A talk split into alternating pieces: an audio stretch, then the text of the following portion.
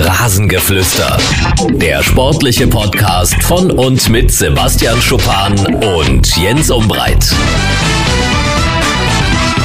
Guten Morgen, Sebastian. Einen guten Wochenstart. Guten Morgen, Jens, mein Lieber. Sag mal, bist du Fan vom Herbst? Also ich gebe es ganz offen zu, äh, das Wetter gestern, das hat mich mürbe gemacht. Also gleich so ein Kälteeinbruch und äh, ich habe gefroren an der alten Fürsterei wie ein junger Hund. Ich weiß gar nicht, ob junge Hunde so sehr frieren, aber äh, mir war mächtig kalt. Und dann noch äh, die Umstellung auf Winterzeit, da wird's ja gefühlt um halb drei schon dunkel. Also ich sag's ganz ehrlich, ist nicht meine Jahreszeit. Ich habe das Foto gesehen, da warst du ja wirklich fürstlich eingepackt.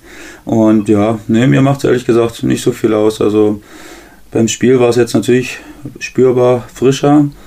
Aber ja, solange es jetzt nicht noch dazu ewig windig ist und jetzt regnet, bei uns war es okay. Also bei uns war es einfach nur frisch. Und äh, Mitte der Woche soll es jetzt auch schon wieder wärmer werden. Von daher habe ich ein Ziel vor Augen. Aber sonst mit dem Herbst an sich habe ich keine Probleme mehr. Das ist auch mein Ziel. Äh, rund äh, 20 Grad sollen es wieder werden. Gott sei Dank. Ja, man muss sich ja noch nach oben etwas offen halten. Man kann ja jetzt noch nicht äh, Unterhose und äh, zwei Pullover anziehen, weil im Winter wird es ja dann minus vier Grad. Da muss man ja dann noch ein paar Reserven offen haben. Von daher ja, war schon mächtig kalt. Und ja. Genau das sage ich meinen Jungs beim Training auch immer, Jens. Die laufen auch schon rum, als wäre minus 20 Grad mit langer Unterhose, Mütze, Handschuhen. Da frage ich auch, was wollt ihr im Winter anziehen, ihr, ihr Pappnasen? Sie übertreiben da auch mächtig. Ja, ich habe gestern auch schon die ersten Kollegen gesehen, die die Handschuhe rausgepackt haben. Hab ich gesagt, nee, das kannst du jetzt noch nicht machen. Es waren so sechs, sieben Grad, war aber mächtig kalt. Und ich sag mal, es war ein ordentliches Ostduell, aber so richtig erwärmt war das Ganze auch nicht. Dynamo mit einer disziplinierten und kämpferisch vernünftigen Vorstellung. Aber dass der erste FC Union Berlin immer noch ungeschlagen ist und äh, mit solchen Leistungen immer noch oben im ersten Tabellendrittel platziert ist, ist auch kein Qualitätsgarant für die zweite Bundesliga. Wollte ich gerade sagen, spricht nicht für die anderen Mannschaften. Ja, aber ist natürlich für, aus Dynamo-Sicht bitter gelaufen, ne? wenn du fast äh, 60 Minuten an den Unterzahl spielen musst gegen Union, die dann zum, zumindest schon auch mal ein bisschen Druck erzeugen können. Und es waren ja auch ein paar brenzlige Situationen zu überstehen, da äh, mit, ich glaube, zwei Pfostenschüsse, ne? Dann, ähm, ja, dann kann man doch damit trotzdem im Großen und Ganzen zufrieden sein. Auf jeden Fall. Also da ist alles in Ordnung mit dem 0 zu 0. Das äh, war auf jeden Fall ein Punktgewinn. Jetzt hat man in den drei Ostduellen dreimal unentschieden gespielt. Äh, ich denke aber, das halbe Glas Wasser ist eher halb voll als halb leer. Weil wir gerade bei der zweiten Bundesliga äh, sind, zwischen dem ersten FC Köln, Platz 1 und Dynamo Dresden, Platz 11, momentan sechs Punkte. Verrückte zweite Bundesliga und ich habe so den Eindruck, äh, speziell bei den äh, Bundesliga-Absteigern und auf Platz 1 und 2 liegenden Kölnern und Hamburgern ist die Stimmung jetzt nicht auf dem Höhepunkt, auf dem Siedepunkt. Kann man so sagen, ja. Na, in Köln äh, ja, die tun sich aktuell irgendwie ein bisschen schwer. Ich weiß auch nicht, das plätschert so dahin und äh, verlieren tun sie dann irgendwie doch nicht. Äh, dafür haben sie dann doch immer wieder irgendwie eine individuelle Qualität, die das dann regelt. Aber so vorne wegmarschieren, wie sie könnten und ich glaube, die Spiele jetzt, die, die waren, die hätte man durchaus auch gewinnen können. Dann wären sie jetzt vielleicht schon vier, fünf Punkte weg vom, vom zweiten sogar. Und äh, ja gut, Hamburg ist natürlich ein spezielles Thema. Ne? Das ist ja schon mal wieder das alte Hamburg gewesen oder ja, es gab es überhaupt mal ein neues Hamburg. Die haben sich mal wieder typisch zu ihren letzten Vereinsjahren verhalten und ähm, haben da eine absolute Kurzschlussreaktion gezeigt und naja, er hat, es hat ihnen ja sogar teilweise ein bisschen recht gegeben, weil sie jetzt mit einem Sieg ja eigentlich sogar wieder Erster waren über Nacht und Köln dann nur mit dem Unentschieden gleichgezogen ist und ja, unfassbar. Hannes Wolf ist jetzt der 18. Trainer innerhalb von elf Jahren beim Hamburger SV. Das ist das Rasengeflüster am Montag. Wir freuen uns auf eine schöne Woche und freuen uns auf wärmere Temperaturen. Wir stimmen euch ein auf diese nächste Woche, sprechen natürlich über die Ereignisse des Wochenendes, schauen auch schon ein bisschen voraus. Und weil Schuppi jetzt schon gesagt hat, dann fangen wir mit dem Hamburger SV mal an. Äh, die Entlassung von Christian Tietz äh, zum Unwollen der Fans. Äh, auch einige Spieler waren damit nicht einverstanden, dass der wohl sehr beliebte Trainer entlassen wurde der hat ein paar sehr beruhigende Worte dann in Richtung Verein und auch der Fans gefunden. Ähm, Hannes Wolf ist aus meiner Sicht eine sehr gute Wahl und äh, er hat dann zumindest gleich mal vom Ergebnis her gezeigt, dass er den Schalter umlegen kann und mit zehn Mann musst du dann auch erstmal an einem Freitagabend in Magdeburg gewinnen. Magdeburg sicherlich jetzt nicht die Wucht in Tüten in der zweiten Liga, aber wie gesagt, mit zehn Mann musst du das äh, Auswärtsspiel dann auch erstmal irgendwie ziehen und das war dann ganz in Ordnung. Ja, aus Magdeburgs Sicht war es sicherlich eine unglückliche Niederlage und ähm, dass du dann noch so ein Tor kriegst, wo der La Soga einen, einen, einen gechippten Pass über fünf Leute spielt und ja, das ist natürlich nicht so, wie du es äh, enden willst, das Spiel und ja, danach haben sie auch mal alles versucht, aber war eben so ein Spiel, da solltest du anscheinend nicht gewinnen aus Magdeburgs Sicht. Was sagst du zu Hannes Wolf äh, als neuen Trainer vom Hamburger SV? Er hat es ja äh, schon bewiesen mit dem VfB Stuttgart vor zwei Jahren. Ähnliche Situation, da hat er die Schwaben übernommen und dann recht souverän zurück in die erste Bundesliga geführt. Ich musste erst mal sagen, was ich zur Entlassung von Titz sage. Na, dann mach das. Das hat mir ehrlich gesagt nicht gefallen, auch wenn ich jetzt äh, den Ruf kriegen sollte, dass ich alle Trainer verteidige, die entlassen werden. Aber das ist da doch, das geht mir doch wirklich absolut gegen den Strich, weil das war doch eine einmalige Möglichkeit für Hamburg, mal sowas wie eine Bindung zwischen Trainer und Fans zu schaffen, weil was kann dich mehr zusammenschweißen, als zusammen abzusteigen aus der ersten Liga, dich zu schütteln, zu sagen, okay, jetzt ist es so, wie es ist, wir sind jetzt erstmal abgestiegen, lass uns das in Angriff nehmen. Fängst an in der zweiten Liga, sicherlich äh, verbesserungswürdig, aber du warst eben zwei Punkte vom ersten entfernt, auch wenn die Ergebnisse jetzt am Ende natürlich jetzt nicht absolut gestimmt haben, aber du hast die Defensive dann stabilisiert und dann hatten sie eben Probleme mit dem Tore schießen. Solche Phasen gibt es immer mal wieder. Immer wieder. Muss man denn dann so komplett die Nerven verlieren? Ich kann mir das herreden. Ich kann mir das schönreden, dass, dass man das machen konnte und ich kann mir das auch herleiten, warum sie das gemacht haben. Du stellst doch überhaupt keine Bindung her zwischen den ganzen Gremien, die es da im Verein gibt, zwischen Fans, zwischen Spielern und, und Verantwortlichen. Das ist doch unmöglich. Jetzt kommt der x-te Trainer wieder und der hat natürlich Qualität. Der ist ein guter Trainer, da braucht man jetzt nicht drum herum. Der weiß auch, wie man aufsteigt aus der zweiten Liga, hat das mit einer jungen Stuttgarter Mannschaft auch gut gemacht. Aber ich hinterfrage das wirklich höchst, höchst kritisch, warum das gemacht werden musste, weil, wie gesagt, ich der Meinung war, dass das eine sehr, sehr große Chance war, den ganzen Verein mal wieder zusammenzuhalten, weil wenn du sowas schaffst, dann im nächsten Jahr gleich wieder aufzusteigen und ich könnte mir genauso auch wieder schönreden, wie der Christian Titz das geschafft hätte mit ein, zwei mit ein, zwei guten Spielen hintereinander, dann bist du wieder drin. Das hätte ich mir genauso schön reden können. Und ich sehe das eher als verpasste Chance vom HSV, da mal äh, eine romantische Story zu entwickeln. Na, wer doch Schönredner oder äh, Traineranwalt, äh, Sebastian. Also ganz ehrlich, ich muss mal sagen, äh, wenn du es in vier Heimspielen nicht schaffst, ein einziges Tor zu schießen und die haben vier Heimspiele ohne eigenen Treffer absolviert, dann machst du nicht Werbung in eigener Sache. Und das hat Christian Tietz nicht gemacht. Äh, oh, da, es steht auf einem ganz anderen Blatt Papier, dass das ein sympathischer Trainer ist und dass der sicherlich auch zu dem Verein passt und dass der äh, gerade dann in den letzten Bundesligaspielen auch nochmal für einen ordentlichen Aufschwung Überraschung gesorgt hat. Aber ich fand, das war jetzt nicht überzeugend, wie die in diese Zweitligasaison gestartet sind. Und ich fand, es war auch ein bisschen so nach dem Motto, ach, wir sind der Hamburger SV, wir werden das schon irgendwie lösen, wir werden schon irgendwie in die Bundesliga äh, zurückkehren. Jetzt nicht von Christian Tietz, aber vom gesamten Verein. Und dann haben sie jetzt im Oktober irgendwann gemerkt, uh, so ganz so einfach ist das in der zweiten Bundesliga auch nicht wieder mit der Rückkehr in die äh, Bundesliga. Jetzt müssen wir hier mal was tun. Und dass Bernd Hofmann, äh, der äh, Clubboss vom HSV, jetzt nicht äh, unbedingt dafür bekannt ist für Kontinuität, das ist eigentlich auch bekannt. Aber meinst du denn nicht, dass diese Hannes Probleme dieselben Probleme bekommen wird über, über die nächste Zeit? Natürlich. Klar, der hat natürlich wieder, wieder eine andere Spielphilosophie, äh, die er jetzt versuchen muss äh, zu implementieren, was, was, was auch wieder nicht so leicht ist während der Saison. Und ich verstehe auch, dass ein neuer Sportvorstand geholt wurde mit dem Bäcker und dass das jetzt nicht der Trainer war, den er geholt hat. Das ist ja klar, das ging ja auch nicht, weil man hat ja beschlossen, dass, dass, dass Christian Titz Trainer bleibt. Und vielleicht gab es da auch wieder ein paar atmosphärische Störungen, möchte ich mal, möchte ich mal so sagen. Und ähm, ja, wie gesagt, von der Warte her kann ich mir das schönreden. Ich ver verstehe, wo die Entscheidung herkommt. Aber ich äh, habe da wirklich irgendwie eine Chance gesehen, weil das alles, wie du gesagt hast, das ist sympathisch gewesen. Das hat auch menschlich gepasst.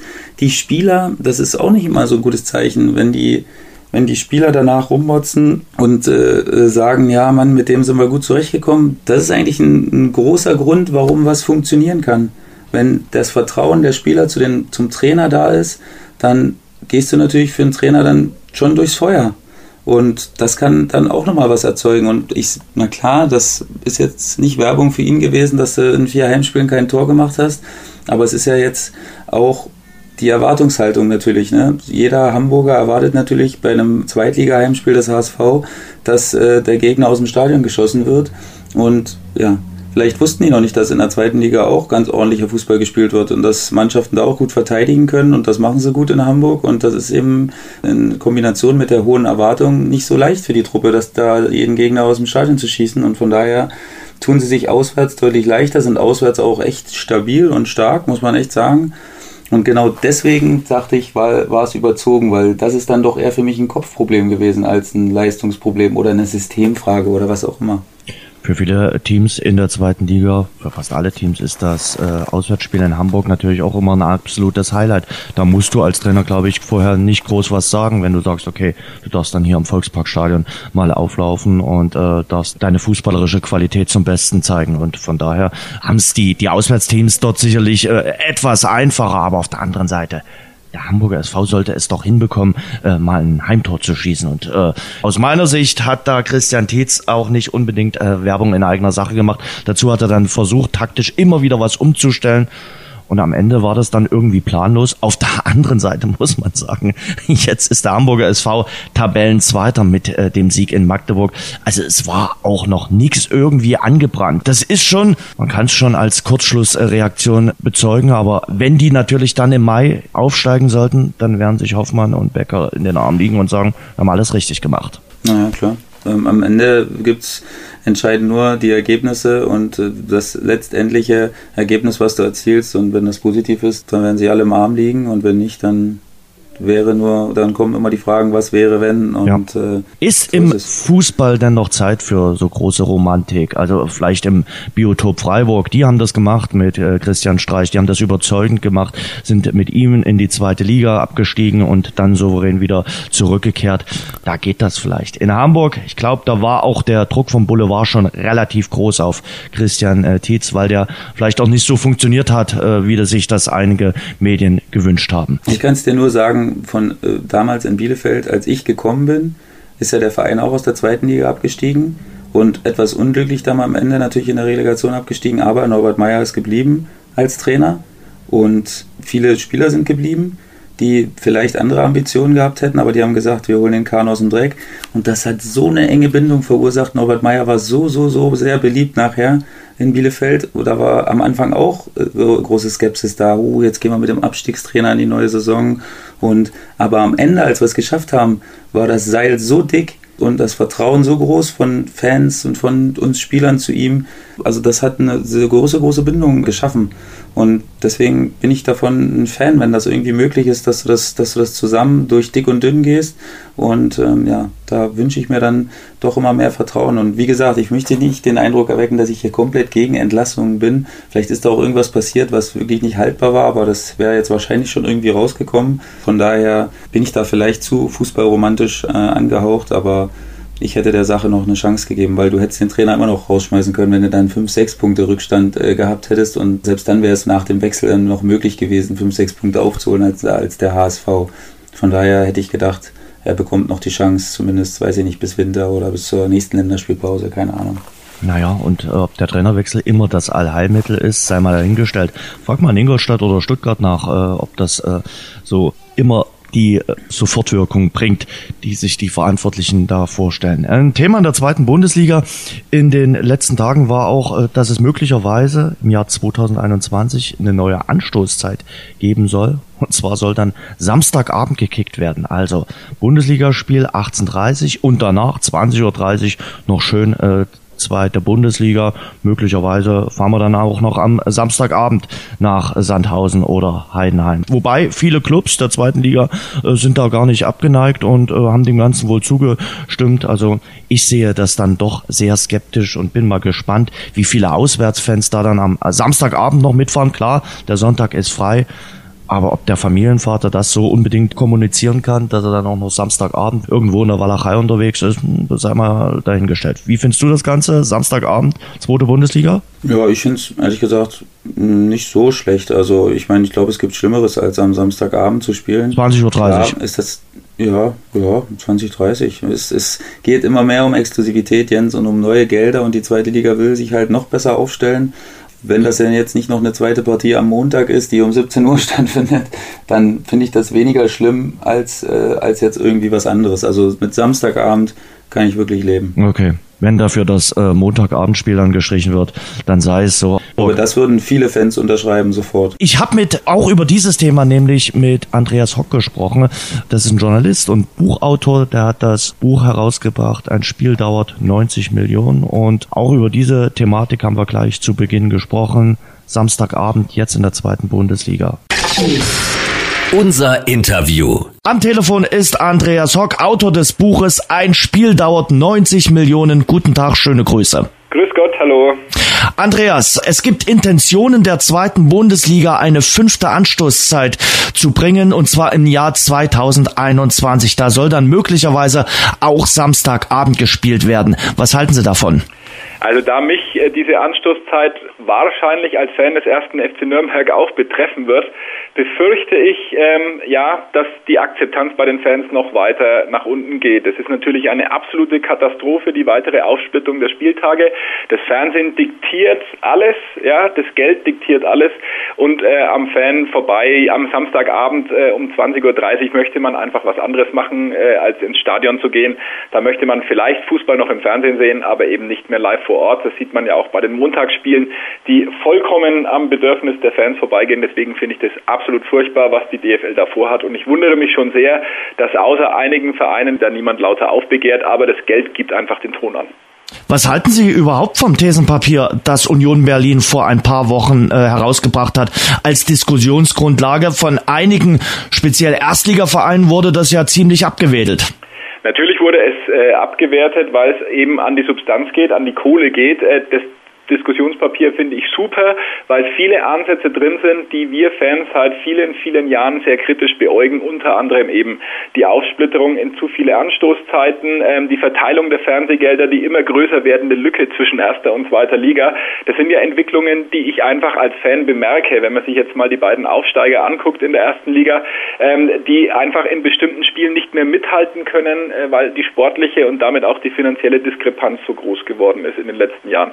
Und natürlich finde ich, dass man da viel ergebnisoffener diskutieren müsste über das, was äh, Union da vorgelegt hat. Mir kommt das alles äh, sehr, sehr zu kurz, dass das im verschlossenen Kämmerchen einfach ähm, ja so ein bisschen intern abgeschoben wird als als äh, Ideen äh, irgendwelche reaktionäre Romantiker. Also ich finde es sehr, sehr schade, dass das nicht mehr Gehör findet und wünsche mir, es gäbe mehr Unions und weniger Bayerns.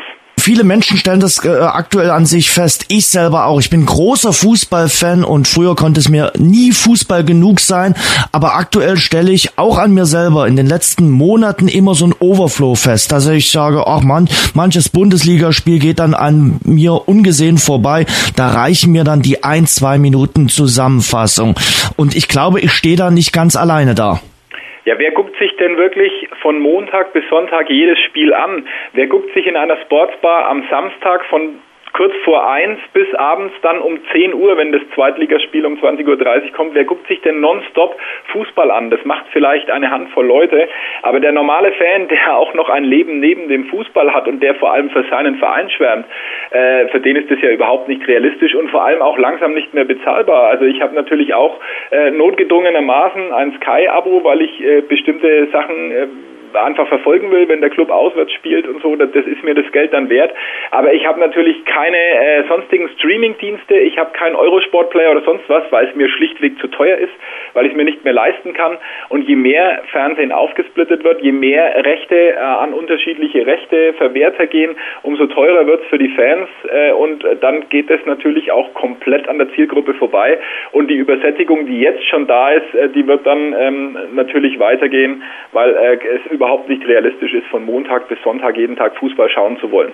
Aber es steckt natürlich eine riesige Maschinerie dahinter. Zum einen, Sie haben es gerade schon erwähnt, die vielen Fernsehsender, aber ich glaube auch der Wettmarkt hat ein großes Interesse, dass quasi rund um die Uhr Fußball läuft, äh, damit die Leute dazu angehalten werden, immer ein bisschen zu zocken.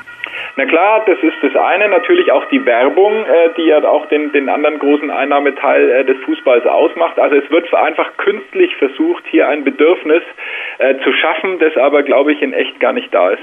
Und das ist das große Problem. Und der Fußball muss einfach verdammt aufpassen, dass er sich nicht von den Leuten entfremdet. Der nächste Schritt ist dann wie in England, dass sich nur noch Besserverdiener die Eintrittskarten leisten können in den Stadien, dass der normale Fan überhaupt nicht mehr erwünscht ist, vielleicht am Ende, weil er nicht mehr genug Kohle ausgeben kann, um sich das alles leisten zu können.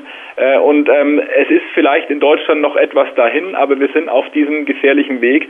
Und deswegen kann ich nur warnen, ähm, man muss uns Fans mit einbeziehen in alles, was die erste, zweite, dritte Liga betrifft. Und man kann nicht nur aufs Geld schauen, man muss natürlich auch gucken, ähm, nehme ich die Leute dabei mit, äh, selbst wenn die Gefahr besteht, dass ich dann äh, im Vergleich zu den anderen großen Ligen vielleicht ein paar zig Millionen weniger einnehme, aber dafür habe ich die größere Akzeptanz. Ich weiß nicht, was sich am Ende dann mehr auszahlt. Aber das Tischtuch zwischen den Verbänden und den aktiven Fanszenen ist doch jetzt erstmal wieder quasi zerschnitten. Man hat doch den Dialog, der vor ein paar Monaten wieder aufgenommen wurde, wieder eingestellt.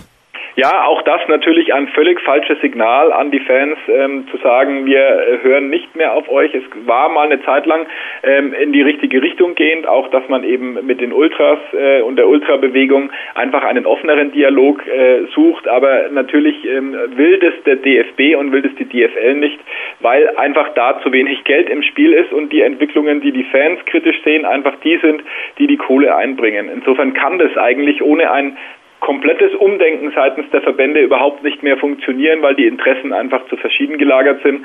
Und wenn ich sehe, ähm, wenn äh, was was veranstaltet wird äh, rund um die Fußballspiele, allein an werblichen Aktivitäten, selbst hier bei uns in Nürnberg, wo wirklich also mittlerweile selbst äh, die Auswechslungen oder die Toreinblendungen an Sponsoren verkauft sind, da kann ich nur den Kopf schütteln. Das will keiner und ich glaube auch, dass sich die Unternehmen da vielleicht auch gar keinen Gefallen tun, langfristig, ähm, weil die Werbeplattform dann vielleicht doch nicht so hohe Akzeptanz hat, wie man sich das wünscht. Karl-Heinz Rummenigge sagt jetzt im Interview mit den äh, Freunden, die Europa League, die richtige Europa League, wo dann möglicherweise 18 oder 20 äh, Vereine in einem Ligasystem gegeneinander spielen, ist nur noch eine Frage der Zeit, weil, wie Sie es auch gerade schon erwähnt haben, die wirtschaftlichen Interessen einfach viel zu groß sind. Ja, dann kann man einfach nur sagen, macht's das, äh, führt den Wettbewerb auch noch ein. Man sieht ja gerade an der Nations League, äh, wie toll das bei den Leuten ankommt. Kein Mensch, nicht mal die Spieler selber verstehen das Ganze. Eine, eine völlig virtuelle, künstliche ähm, äh, Wettbewerbssituation wird da geschaffen, die kein Mensch mehr kapiert. Ähm, ich kann nur sagen, macht's nur so weiter, dann wird man schon sehen, was man am Ende des Tages davon hat. Die Leute werden sich abwenden und irgendwann wird man Verhältnisse haben, die äh, einfach äh, dem Fußball nicht gut tun, die äh, zu Zuschauerrückgängen führen oder zu einer künstlichen Atmosphäre einiger weniger, die dann in den Stadien wie im Operettenpublikum in England zum Beispiel herrscht, überhaupt keine Stimmung mehr äh, in, den, in den Blöcken, weil da einfach äh, keine Leute mehr sind, die sich für ihre Fans, äh, für ihre Mannschaften begeistern. Ähm, Im Gegenteil, es gibt im, in England schon die ersten Stadien, äh, in denen man nicht mehr aufstehen darf, äh, weil man andere Zuschauer in der Sicht behindert. Das ist einfach nur krank und bescheuert. Und wenn wir das auch wollen, dann sollen wir künftig noch mehr Wettbewerbe einführen, dann sollen wir vielleicht auch die Playoffs einführen in der Bundesliga hat man noch mal ein paar mehr Spiele. Also äh, ich kann nur sagen, entweder man hört auf uns oder man wird sich in einigen Jahren umschauen, äh, was man angerichtet hat und das kann man dann vielleicht nicht mehr so schnell reparieren. Oder sind wir zu romantisch, Andreas, äh, weil äh, das Motto gilt, äh, früher war alles besser. Früher war nicht alles besser. Auch ich gucke natürlich gerne Spiele an, äh, wie äh, jetzt in der vergangenen Woche zum Beispiel Dortmund gegen Atletico Madrid, wo man einfach guckt, Mensch, es ist toll, was da an technischen Fähigkeiten da ist. Es ist toll, wie schnell Fußball heutzutage geworden ist. Das, war, das heißt, natürlich äh, war, war früher nicht alles besser, aber das Drumherum, ähm, das hat gar nichts mit Romantik zu tun, sondern einfach mit einem Blick für das, was noch realistisch ist. Äh, und ich glaube, gerade in der heutigen Zeit, in der wir so vielen ähm, Informationen ausgesetzt sind, in denen alles über neue Medien stattfindet, Kommunikation fast nur noch auf elektronische Art und Weise gemacht wird, äh, tut es gut, sich auf das Wesentliche zu besinnen. Und Fußball ist nichts anderes als eine Sportart, ähm, die, für die man sich total begeistern kann, für die man sich äh, komplett verausgaben kann. Obwohl es 89 Minuten 0 zu 0 steht, kann sich alles in einem einzigen Moment entscheiden. Äh, und das Spiel kann der letzte Käse gewesen sein, wenn äh, die eigene Mannschaft in der 90. Minute das 1-0 schießt. War es der schönste Nachmittag der ganzen Woche. Und es darf nicht verloren gehen. Und ich finde nicht, dass es zu sehr was mit Romantik zu tun hat, sondern einfach äh, mit dem Blick fürs Wesentliche, der vielleicht ein bisschen abhanden gekommen ist in den letzten Jahren, weil zu mehr, mehr auf das Drumherum geachtet worden ist als auf den Sport. Und der Sport sollte doch das sein, dieses wunderbare Spiel sollte doch das sein, was das Wichtigste an allem ist und nicht ähm, irgendwelche Aktivitäten außen herum. Wer mehr von Ihnen erfahren will und über Ihr Denken zum Fußball, der liest einfach Ihr Buch. Ein Spiel dauert 90 äh, Millionen. Worum geht's in dem Buch? Mit was haben Sie sich befasst? Sicherlich mit den Dingen, die wir gerade auch schon versucht haben anzureißen. Ganz genau mit natürlich der, der Entwicklung zum großen Geld, aber auch ähm, mit der Entwicklung der Spieler in den letzten Jahrzehnten. Also natürlich diese ganze Ikonisierung ähm, der, der, der Sportler. Ich erzähle das Ganze anhand meiner eigenen Fanbiografie und ich bin vielleicht so in einer Generation groß geworden, geworden, wo man noch die guten in Anführungszeichen alten Zeiten erlebt hat, wo Fußball noch Fußball war und wo eben nicht alles verkauft war. Ähm, das hatte natürlich auch Nachteile. Wir waren im Stadion gestanden, es hat von oben reingeregnet, von hinten reingezogen und die Stadionwurst war kalt. Heute gibt es ein Dach und beheizte Sitze und ähm, Catering äh, von 50 verschiedenen äh, Imbissständen. Also ähm, ja, äh, aber trotzdem vermisse ich ein bisschen so die Atmosphäre von früher und die versuche ich in dem Buch zu beschreiben, auch anhand von vielen Beispielen, wie eben ja alles sehr viel stromlinienförmiger geworden ist, dass die Charaktere fehlen, die, die Menschen äh, auf dem Platz, die mal den Mund aufmachen, die mal ihre Meinung sagen, die noch nicht von drei Medienberatern äh, begleitet werden und äh, auch äh, kein Instagram oder kein Facebook äh, brauchten, um sich mitzuteilen. Also ähm, das ist mir einfach ähm, zu kurz gekommen und deswegen wollte ich das einfach mal anhand meiner eigenen Fangeschichte so ein bisschen erzählen. Sie haben gesagt, Sie sind auch äh, Fußballfan. Äh, Sie haben es auch am Anfang des Gesprächs anklingen lassen. Sie sind Fan des ersten FC Nürnberg. Ja, was sagen Sie bislang äh, zur Saison? Es ist die erwartet schwere Saison und ich glaube, der erste FC Nürnberg äh, wird bis zum Saisonende um den Klassenerhalt kämpfen müssen.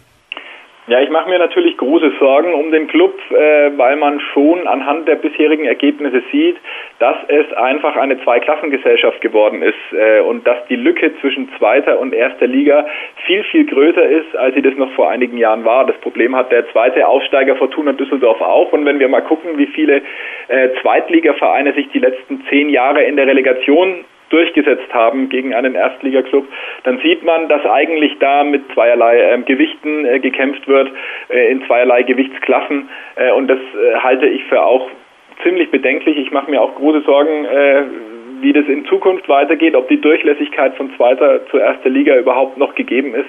Äh, wenn man aufsteigt und sich entweder komplett verschulden muss, um mitzuhalten, oder eine Mannschaft äh, hat, die im Grunde genommen äh, nicht mehr mit den veränderten ähm, technischen und, und sportlichen ähm, Voraussetzungen mithalten kann. Also ich glaube auch, dass es bis zum Schluss um die Existenz geht, äh, sehe aber fast ein bisschen schwarz, zumindest langfristig, weil man wahrscheinlich äh, einfach mit diesem einen Jahr nicht jahrelange Versäumnisse auflösen kann. Das gilt aber nicht nur für den Club, das gilt für die meisten anderen Aufsteiger auch. Und ähm, wenn man sich sieht, also bei Darmstadt zum Beispiel, Paderborn, wo sind die alle abgeblieben? Es ist kein Platz mehr für die kleineren in der ersten Liga, sondern nur noch für die, die das große Geld machen und das finde ich schade.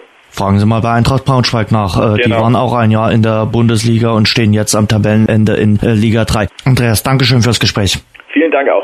Sebastian, da sind wir. Andreas Hock äh, ist Fan des ersten FC Nürnberg, hat ja am Schluss jetzt auch nur seine Einschätzung gegeben, dass es für den ersten FC Nürnberg wohl relativ schwierig wird in äh, der Bundesliga. Gestern waren sie knapp dran am Heimsieg gegen Frankfurt, äh, am Ende 1 zu 1. Lass uns den ersten FC Nürnberg hier auch nochmal abrunden. Wie siehst du die Ausgangsposition, die Situation für die Klubberer? Ich sag mal, ein bisschen besser als bei Fortuna Düsseldorf, dem anderen Aufsteiger in der Bundesliga kann ich nur mit einem Wort äh, ganz schnell und sicher beschreiben, Herkulesaufgabe. Ich glaube, für die anderen Mannschaften in der ersten Liga ist es ein Segen, dass Nürnberg und Düsseldorf dieses Jahr dabei sind, weil dann vermeintlich nur der Relegationsplatz noch äh, ausgespielt wird. Äh, vor allen Dingen für so Mannschaften wie Hannover und Freiburg und wer da auch immer Stuttgart jetzt natürlich aktuell noch. Für die werden froh sein, dass es dieses Jahr solche Mannschaften gibt, die vermeintlich nicht ganz die Qualität haben, um, um, den, um den Klassenerhalt zu schaffen. Aber ich bin gespannt, vor allen Dingen bei Nürnberg. Ich traue es aktuell wirklich eher Nürnberg als Düsseldorf zu, weil die das irgendwie immer wieder schaffen, auch aus äh, ganz großen Klatschen dann irgendwie so rauszukommen, dass sie wieder fit sind fürs nächste Spiel und vor allen Dingen für die Heimspiele. Ich glaube, die haben auch verstanden, dass es ganz wichtig sein wird, die Heimspiele gegen die direkten Konkurrenten zu gewinnen. Ja, gestern war natürlich so ein Spiel, das ist natürlich unglücklich. Ja. Man hast es eigentlich im Sack und dann kriegst du noch ein Tor am, mit der letzten Aktion quasi und ja, sehr, sehr unglücklich. Wären natürlich drei ultra wichtige Punkte für, für einen Club gewesen, über die sich wahrscheinlich am Ende sehr ärgern werden, weil das natürlich ganz entscheidend sein kann äh, über Klassenerhalt oder Relegation oder nicht. Und von daher, irgendwie sind sie mir sympathisch, die Nürnberger. Ich weiß nicht. Ich äh, denke wirklich, dass es schwer wird und dass es eigentlich maximal der Relegationsplatz sein kann, den sie erreichen können am Ende. Und äh, ja, die zwei Punkte, die sie gestern liegen lassen haben, werden sie mächtig ärgern. Naja, Michael Kölner ist jetzt nicht mein absoluter Lieblingstrainer. Der hatte sich im äh, letzten Jahr etwas äh, arrogant gegenüber Dynamo gezeigt. Aber wenn du den Klubberern gesagt hättest, äh, dass sie äh, nach neun Spieltagen vor Schalke 04 stehen, ich glaube, das hätten die sofort unterschrieben. Und das tun sie aktuell. Nürnberg ist äh, 14er mit neun Punkten, Schalke 15. mit äh, sieben Zählern. Also von daher, so schlecht stehen sie gar nicht da, die äh, Nürnberger nach neun Spieltagen. Und dann war es aus meiner Sicht so ein Spieltag gemacht für den FC Bayern. Arbeitssieg beim FSV Mainz für die Münchner und die ganze Konkurrenz dort oben gewinnt nicht. Dortmund nur 2-2 gegen Hertha BSC, Gladbach verliert gegen Freiburg, Werder Bremen geht gegen äh, Leverkusen unter, RB Leipzig unentschieden gegen Schalke ja, und Hertha und äh, Dortmund standen sich am direkten Duell gegenüber. Die Bayern werden sich ins Fäustchen gelacht haben an diesem Wochenende. Ja, na klar.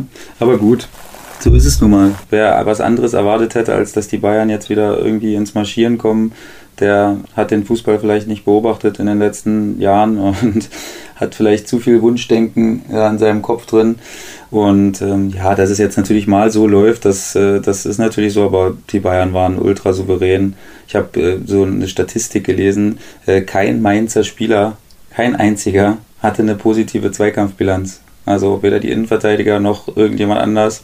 Und ähm, das zeigt dann doch schon einiges auch über die Entschlossenheit und den, und den Willen.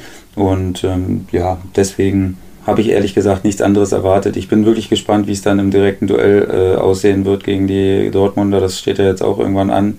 Und da bin ich dann wirklich gespannt, wie es aussehen wird. Und äh, jetzt ist ja erstmal nochmal Pokal. Da spielen sie ja gegen Rödinghausen, gegen den Pokal. Erinnere mich daran nicht. Und ähm, von daher habe ich nichts anderes erwartet. Ist natürlich gut gelaufen, wie du sagst, aber ganz nichts für als Bayern München. Ich glaube, da sind sie äh, knapper Favorite bei diesem Duell äh, äh gegen Rödinghausen. also das sollte doch irgendwie äh, zu machen sein, da in die nächste Runde einzuziehen. Ja, und das Duell dann in Dortmund, das gibt's am 10. November. Das wird hoffentlich auch ein Highlight äh, sein. Da steht dann hoffentlich nicht nur Spitzenspiel drauf, sondern da steckt dann hoffentlich auch äh, Spitzenspiel drin. Man muss ja auch sagen, das 2 zu 2 von Borussia Dortmund gegen Hertha BSC war vom spielerischen Ansatz keine Enttäuschung. Klar, die hätten den Sack eher zumachen müssen gegen die Berliner am Samstagnachmittag in diesem Heimspiel beim 2 zu 2. Und ihr, Sebastian, mhm. in der dritten Liga, ihr habt äh, eine Niederlage kassiert gegen den Hallischen FC. Ah, ich habe schon mitbekommen, du hast ein paar Stunden gebraucht, um das Ganze zu verdauen. Wie läuft das eigentlich sowieso bei euch dann ab nach dem Spiel? Äh, was machst du da? Geht ihr dann nochmal zusammen in den VIP-Bereich? Versucht man sich dann noch ein Frustbier reinzutrinken? Oder äh, wie läuft das dann äh, die Stunden nach so einem Spiel ab? Ja, wir ähm, ja, gehen dann ganz normal in die Kabine und. Ähm, das ist mir klar, dass er nach dem Spiel in die Kabine geht. Ist, macht Sinn. Ziehen uns um, ganz normal. Da wird eine Zeit ausgemacht, wann wir dann oben sein müssten zum Essen. Dann essen wir immer noch gemeinsam mit äh, unseren Familien und allen, die, die da dazugehören. Und ähm, sitzen da noch bestimmt eine Stunde zusammen, äh, bis man dann gehen darf oder das Stadion verlassen darf. Und dann gehen auch immer einige Spieler in den. Äh, in den VIP-Bereich und äh, tauschen sich da auch ein bisschen mit den Sponsoren aus. Und das ist ja auch eine wichtige Sache, wenn du da ein, Jahresticket hast als Sponsor im VIP-Bereich, dann möchtest du natürlich auch mal nur wieder einen Spieler sehen und vielleicht auch mal mit dem sprechen und äh, so, so ein bisschen austauschen. Und äh, diese Nähe zu den Sponsoren und zu den Fans ist sicherlich, äh, ist sicherlich auch wichtig. Und von daher schicken wir da jetzt immer ein paar Spieler hin, die, die sich da ein bisschen unter die Leute mischen. Und äh, ich glaube, dass das ein ganz gutes äh, System ist und ähm, das musst du auch als so ein familiärer Verein, wie wir hier in Würzburg sind, äh, machen, denn äh, sonst kannst du da eben auch keine Identifikation herstellen, wenn die Leute dich nicht kennen und nur von irgendwelchen Interviews äh, dann ähm, ja, kannst du da eben auch keine Nähe aufbauen. Und von daher finde ich es eigentlich ganz gut, wie es hier gemacht wird. Das ist eigentlich auch so gewollt und auch gut so. Das ist in Dresden ja auch nicht anders. Also da gehen die Spieler ja, dann auch nach genau. dem Spiel dann nochmal äh, in den VIP-Bereich hoch, um äh, auch so ein bisschen Smalltalk zu betreiben. Ich kann mir natürlich vorstellen, nach so einer Heimniederlage macht das dann nicht besonders großen Spaß, dass die Intention auf äh, Kommunikation nicht die allergrößte, wenn man dann noch erklären muss, warum man äh, verloren hat. Weißt du, was mich richtig aufregt? Wenn der gegnerische Trainer immer nach dem Spiel zu einem kommt und sagt, mein Gott, seid ihr gut. Also wirklich, ihr seid so gut. Wirklich. Es ist so schwer gegen euch zu spielen. Ich bin richtig froh, dass wir nicht mehr gegen euch spielen müssen bis zum Rückspiel das geht mir wirklich richtig auf den Sack. Das wirklich. kann ich mir vorstellen. Und Thorsten Siegner hat ja das äh, dann so mitgeteilt, äh, das äh, sind Komplimente, für die man sich quasi äh, nichts kaufen kann. Also das ist ja wie wenn dir eine Werben auch letzte Woche.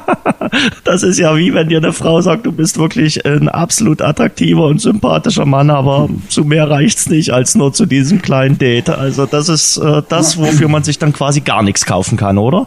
Nee, wirklich. Also das sagt sich ja dann auch immer so ja. schön leicht, wenn du gewonnen hast, egal ob es jetzt verdient war oder unverdient. Ähm, das sagt sich dann immer ganz toll und da denkt man auch, man tut einem anderen gegenüber was Gutes, wenn man dann auch sagt, wie, wie, wie gut man ist. Und äh, ja, wirklich, also das ist unfassbar. Vor allen Dingen nach solchen zwei Spielen jetzt, wo wir mit null Punkten dastehen, was unfassbar ist äh, in Anbetracht äh, unserer Leistung und den herausgespielten Torchancen.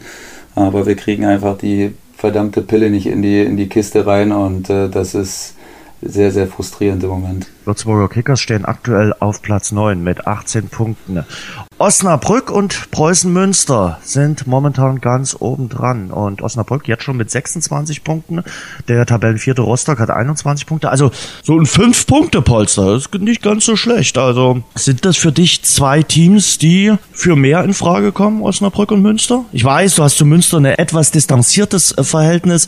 Aber vielleicht kannst du was zum VfL Osnabrück sagen. Ja, ich kann zu beiden was sagen. Ich kann das ja relativ ähm, realistisch einschätzen auch. Dann lass das mal beiseite, meine, meine nicht so ganz große Verbundenheit mit Münster.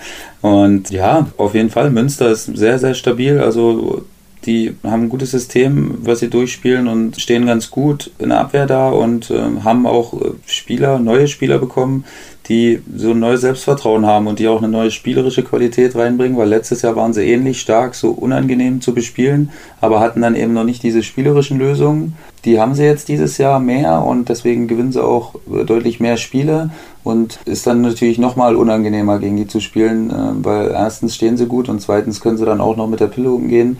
Von daher stehen sie aktuell zu Recht dort oben und Osnabrück ja, das war auch ein Spiel, was wir hätten niemals verlieren dürfen. Ich weiß nicht, wer sich noch erinnern konnte. Wir haben es in der 93. quasi mit dem Schlusspfiff das äh, 1 zu 2 bekommen, obwohl sich das 0,0 angedeutet hatte in der zweiten Halbzeit. Und ja, den traue ich ehrlich gesagt auch zu, oben zu bleiben, weil die haben die beste Abwehr der Liga. Ich glaube, die haben erst acht Gegentore und haben jetzt aber drei gekriegt am Wochenende, also hatten bis zum letzten Spieltag fünf Gegentore nur. Und das ist natürlich ein Fundament, äh, mit dem du gut arbeiten kannst. Ne? Wenn du dann noch Spieler hast, die aktuell so gut drauf sind wie Alvarez, und ja, dann äh, unangenehme Spieler auch hast, äh, diese haben die 1 gegen 1 Situation auflösen können, dann ist das ein Fundament, mit dem man erfolgreich spielen kann und deswegen glaube ich, dass beide da noch eine Weile oben mitspielen werden. Inwieweit das dann zum Schluss für irgendwas reichen wird, wird man sehen. Die Ernte wird ja dann bekanntlich März, April ungefähr eingefahren. Wenn du da noch dabei bist und immer noch so stabil bist und da nicht die Krise wie Wien Wiesbaden kriegst, wenn du dann im äh, März, April fünf Spiele nicht hintereinander gewinnst, dann bist du natürlich raus. Und ja, deswegen traue ich den aktuell zu, bis zum Schluss oben mitzubleiben. Auf jeden Fall, ob es dann für den Aufstieg reicht, das kann man wirklich unmöglich sagen aktuell heute. Gilt auch im Fußball das äh, Motto Defense wins Championships. Also das Football-Motto kann man da auch den Fußball übertragen, speziell jetzt beim VfL Osnabrück. Ähm, ähnlich ist die Situation äh, ja in der zweiten Bundesliga bei Union Berlin. Auch die haben eine bockstarke Defensive. Was war dein Highlight am Wochenende? Mein Highlight? Mhm. Ich mag ja nicht, wenn man das so ins Negative zieht. Genauso will ich es jetzt nicht zu sehr ins Positive ziehen, aber so ein Mini-Highlight ist so die halbe Wiederauferstehung von Mario Götze. Finde ich, finde ich romantisch. Auch wenn es jetzt nur ein ganz kleine, ganz kleines Sample Size, sagt man in Englisch, also ganz, ganz kleiner Spielraum ist, waren ja nur zwei Spiele, aber das gefällt mir. Da hat er jetzt als sogenannte falsche Neun mal wieder gespielt und hat gezeigt, dass er, dass er sehr variabel ist und dass er so ein bisschen wieder so diese Leichtigkeit hatte, so diese schönen Pässe und das, was wir uns immer von ihm, diese technischen Raffinessen und dieses clevere Spiel, das hat er wieder ein bisschen gezeigt und ich hoffe, hoffe, hoffe, wie gesagt, ich will es nicht zu sehr hochhängen, dass es Bestand haben wird noch äh, eine Weile.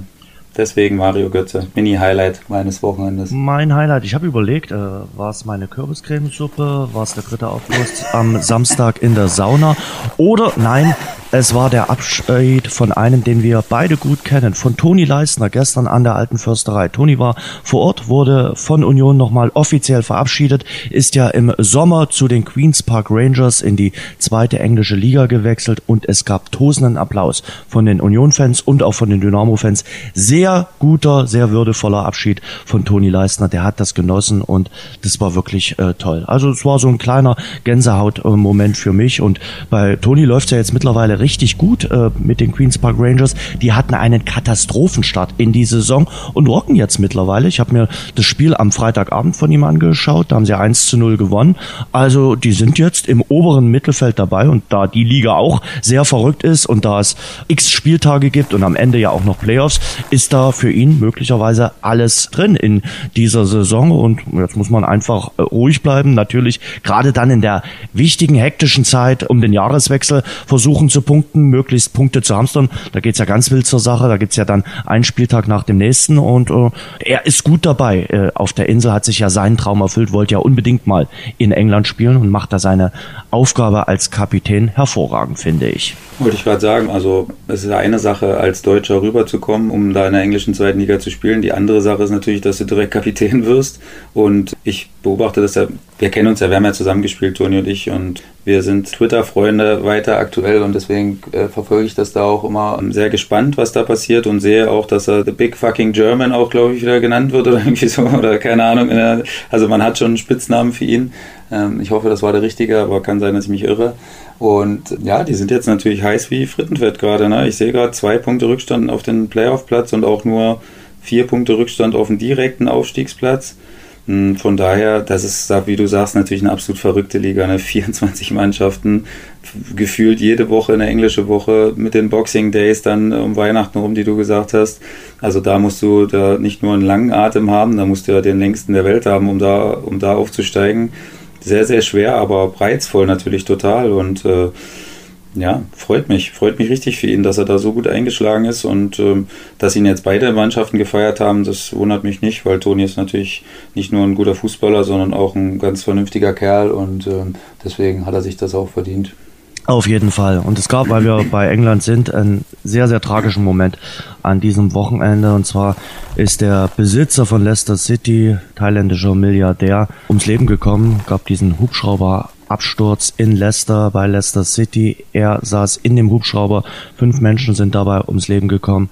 Ein unfassbar guter Mensch, muss man wirklich so sagen. Er war ja großer Teil des Fußballmärchens, des Romantikmärchens vor zwei Jahren, als Leicester ganz überraschend englischer Meister wurde, sich gegen die ganzen Favoriten durchgesetzt hatte. Er hat seinen Spielern dann gleich mal einen Sportwagen auf den Parkplatz gesetzt, aber er hat auch immer was für die Fans getan. Er hat zu seinem Geburtstag regelmäßig Freibier oder Burger ausgegeben. Er hat auch äh, viele ganz spendable Aktionen gemacht für die Fans, denen es gerade nicht nicht so gut geht. Und er ist jetzt bei dem äh, Hubschrauberabsturz ums Leben gekommen. Das Ligapokalspiel von Leicester morgen Abend ist abgesagt worden und die Fans sind in großer Trauer. Kann man sicherlich mehr als nachvollziehen. Ein wirklich sehr, sehr bitterer Moment, weil das wirklich äh, prägende Persönlichkeit im englischen Fußball gewesen ist. Ja, absolut tragisch, wirklich. Ich weiß nicht, ob es das in England so oft gibt, dass die Besitzer, die ja hauptsächlich Ausländer sind und hauptsächlich ganz, ganz viel Geld haben und da gibt es ja in England auch durchaus auch äh, kritische Stimmen ja. darüber und von daher ist es natürlich absolut tragisch, dass es genau den getroffen hat, der eigentlich der beliebteste war.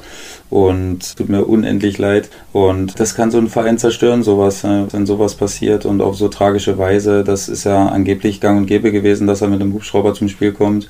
Und hat das jedes Heimspiel gemacht oder, oder jedes, fast jedes Spiel. Und ja, da weiß ich gar nicht, was da jetzt rausgekommen ist, an was das gelegen hat, aber es ist natürlich wirklich also herzzerreißend und ja, weiß ich nicht, wie die da jetzt damit umgehen werden. Also das ist wahrscheinlich dann schon ein sehr schwerer Schlag für so einen Verein. Sehr, sehr äh, bitter auf jeden Fall. Der Thailänder war bei den Fans und den Spielern beliebt, wurde von denen äh, wirklich äh, verehrt. Wie du schon gesagt hast, einer der beliebtesten Clubbosse in England und für Leicester natürlich so ein bisschen auch die Achterbahnfahrt äh, der Gefühle vor zwei Jahren wirklich auf dem Höhepunkt und jetzt ist das natürlich ein emotionaler Tiefschlag mit dem Tod des äh, Clubbesitzers. Versuchen wir mal wieder zum äh, Sportlichen zu kommen, bleiben wir international. Der Klassiko, also das war eine ziemlich einseitige Sache und äh, der Niedergang von Real Madrid, der sportliche Niedergang geht weiter. Der FC Barcelona kann es auch ohne Messi überzeugend ohne Messi 5 zu 1 gegen Real Madrid. Meine Güte, haben die die auseinandergenommen. Unfassbar, wirklich, was bei Real los ist. Ich kann es mir, ich kann es mir fast nicht erklären, ehrlich gesagt. Also das kann nicht nur mit äh, Cristiano Ronaldo zu tun haben. Es gibt so viele Weltklasse-Spieler, die da noch sind. Und ja, vielleicht ist das die angesprochene von mir, diese Müdigkeit, jetzt diese Titelmüdigkeit, auch wenn sie natürlich nicht oft spanischer Meister geworden sind, aber eben die Champions League dreimal hintereinander zu gewinnen, das macht auch was mit dir. Und diesen Druck, den du da immer standhalten musst und den sie dann auch standgehalten haben, irgendwann ja, lässt du anscheinend da mal los und dann kannst du es nicht mehr verhindern. Und in dieser Phase sind sie aktuell 14 Punkte nach 10 Spielen und mittlerweile 7 Punkte Rückstand nach 10 Spielen auf, auf, auf Barcelona.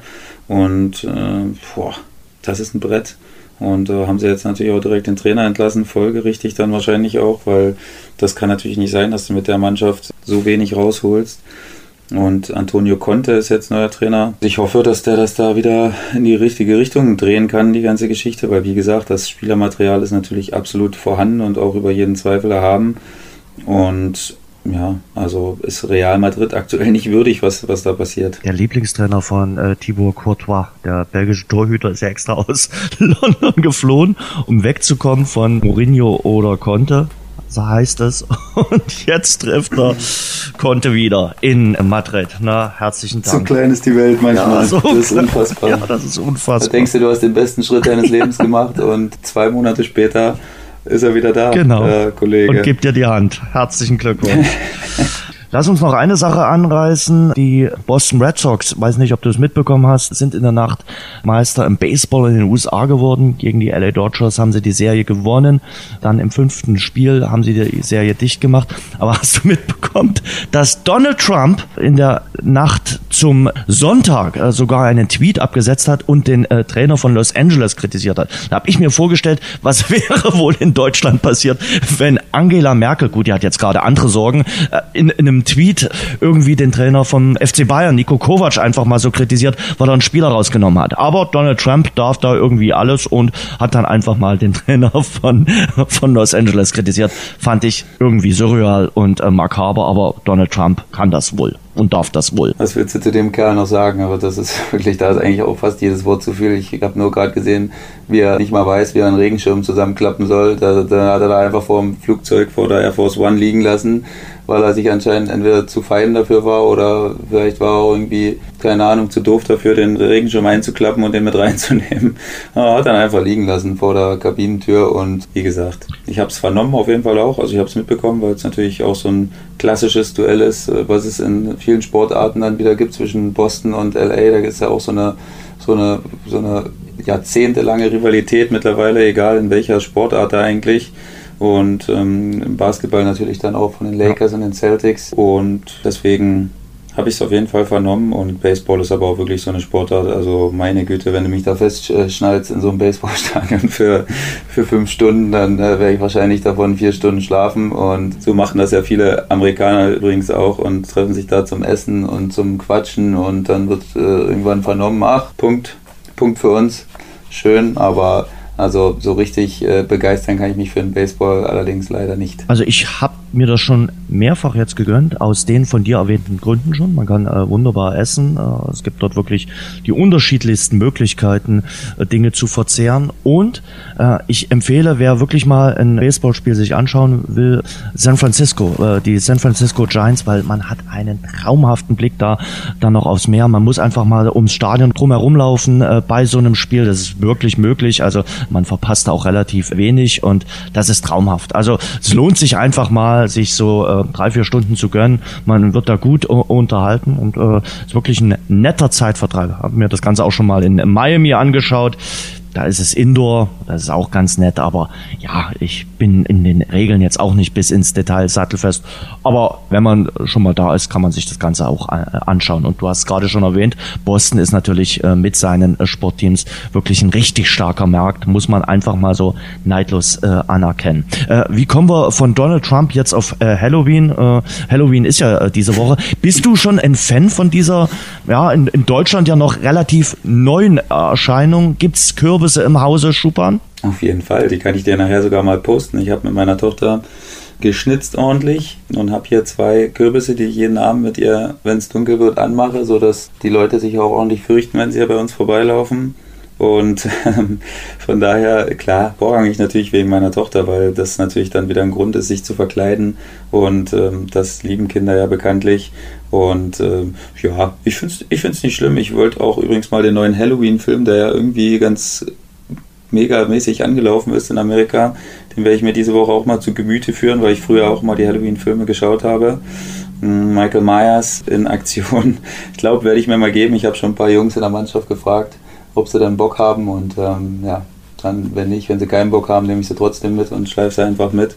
Und ja, da werden wir uns das mal anschauen. Und von daher bin ich es ganz cool. Also ich bewerte es jetzt auch nicht über und kann nicht schlafen jetzt fünf Nächte davor. Aber ich finde es nicht schlecht. Wie stehst du dazu? Ähm, ja, ich bin kein großer äh, Halloween-Fan. Auch Süßes oder Saures. Also mir hat ein Kollege gestern erzählt, dass er extra jetzt heute oder morgen noch mal in den Supermarkt fährt. Wir haben ja Mittwoch Feiertag, um ein paar Süßigkeiten äh, einzukaufen, damit die Kinder dann auch gut Süßigkeiten bei ihm bekommen ja, also ob ich jetzt nochmal extra hinfahre, irgendwas wird es bei mir geben, aber ja, vielleicht bin ich auch nicht da. Also keine Ahnung. Gibt es nur Walnüsse vom Hause Umbreit? Ja, natürlich. Ist doch auch schön. Da hat man was zu, da hat man was zu tun, um die erstmal zu knacken. Ist doch wunderbar. Also ja, Nee, also ich sag mal, mit, mit äh, Halloween kann ich noch nicht so wirklich viel anfangen. Also das Beste an Halloween sind die Kürbisse und das Ausnehmen der Kürbisse. Die Kürbiscremesuppe ist dann wirklich sehr gut. Lass uns das noch Aushöhlen ist auch relativ anstrengend. Ja, ja. Also mir ganz bisschen genervt. Das kann mir vorstellen. Aber nachher das Ergebnis war natürlich ganz schön. Sehr schön. Und für dich geht's nach Karlsruhe am Samstag zum Karlsruher SC auch eine interessante und spannende Aufgabe.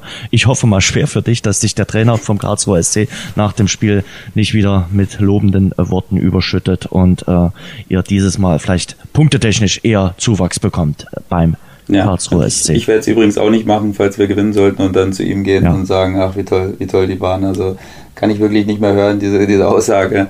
Und ich weiß gar nicht, ob du es wusstest, aber es wird eine relativ hohe Zuschauerzahl erwartet, weil das das letzte Spiel vom Wildpark ist, so wie er jetzt ist.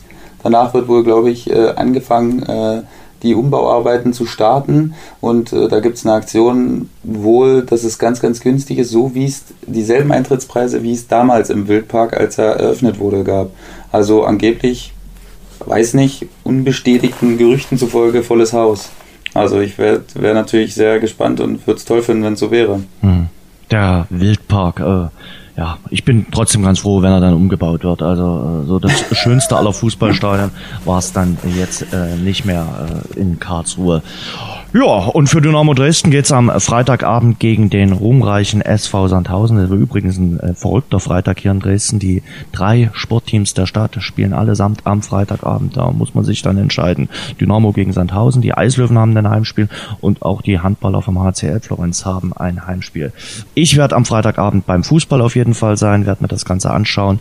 Äh, man hofft natürlich äh, aus Dresdner Sicht, dass es endlich mal wieder einen Heimsieg äh, gibt, denn äh, die Heimstärke ist jetzt nicht unbedingt unbedingt der größte Faustpfand von Dynamo Dresden. Und am Samstag mache ich ein bisschen Schützenhilfe für den Kollegen Schuppan, denn ich schaue mir den FSV Zwickau an und der FSV Zwickau ist ja dann euer nächster Gegner zu Hause äh, für die Würzburger Kickers. Vielleicht kann ich ja da schon. Gibst du mir dann einen Scouting-Report am Sonntag sozusagen mit Stärken und Schwächen? Genau, möglicherweise. Ich schaue mir das Ganze schon mal Oder an. Oder sagst mir nur, dass Ronny König knapp zwei Meter groß ist und äh, Kopfball stark ist. Ja, herzlichen äh, Glückwunsch. Äh, das bist du aber jetzt auch schon. Also Vorsicht übrigens vor meinem SV Sandhausen. Vier, ja. vier Punkte aus den letzten zwei Spielen und eigentlich äh, schon fast eingetütet am Wochenende den Sieg, aber da kam wieder der verrückte SC Paderborn und hat wieder 100 Tore geschossen in drei Minuten und haben sie wieder gerade gerückt.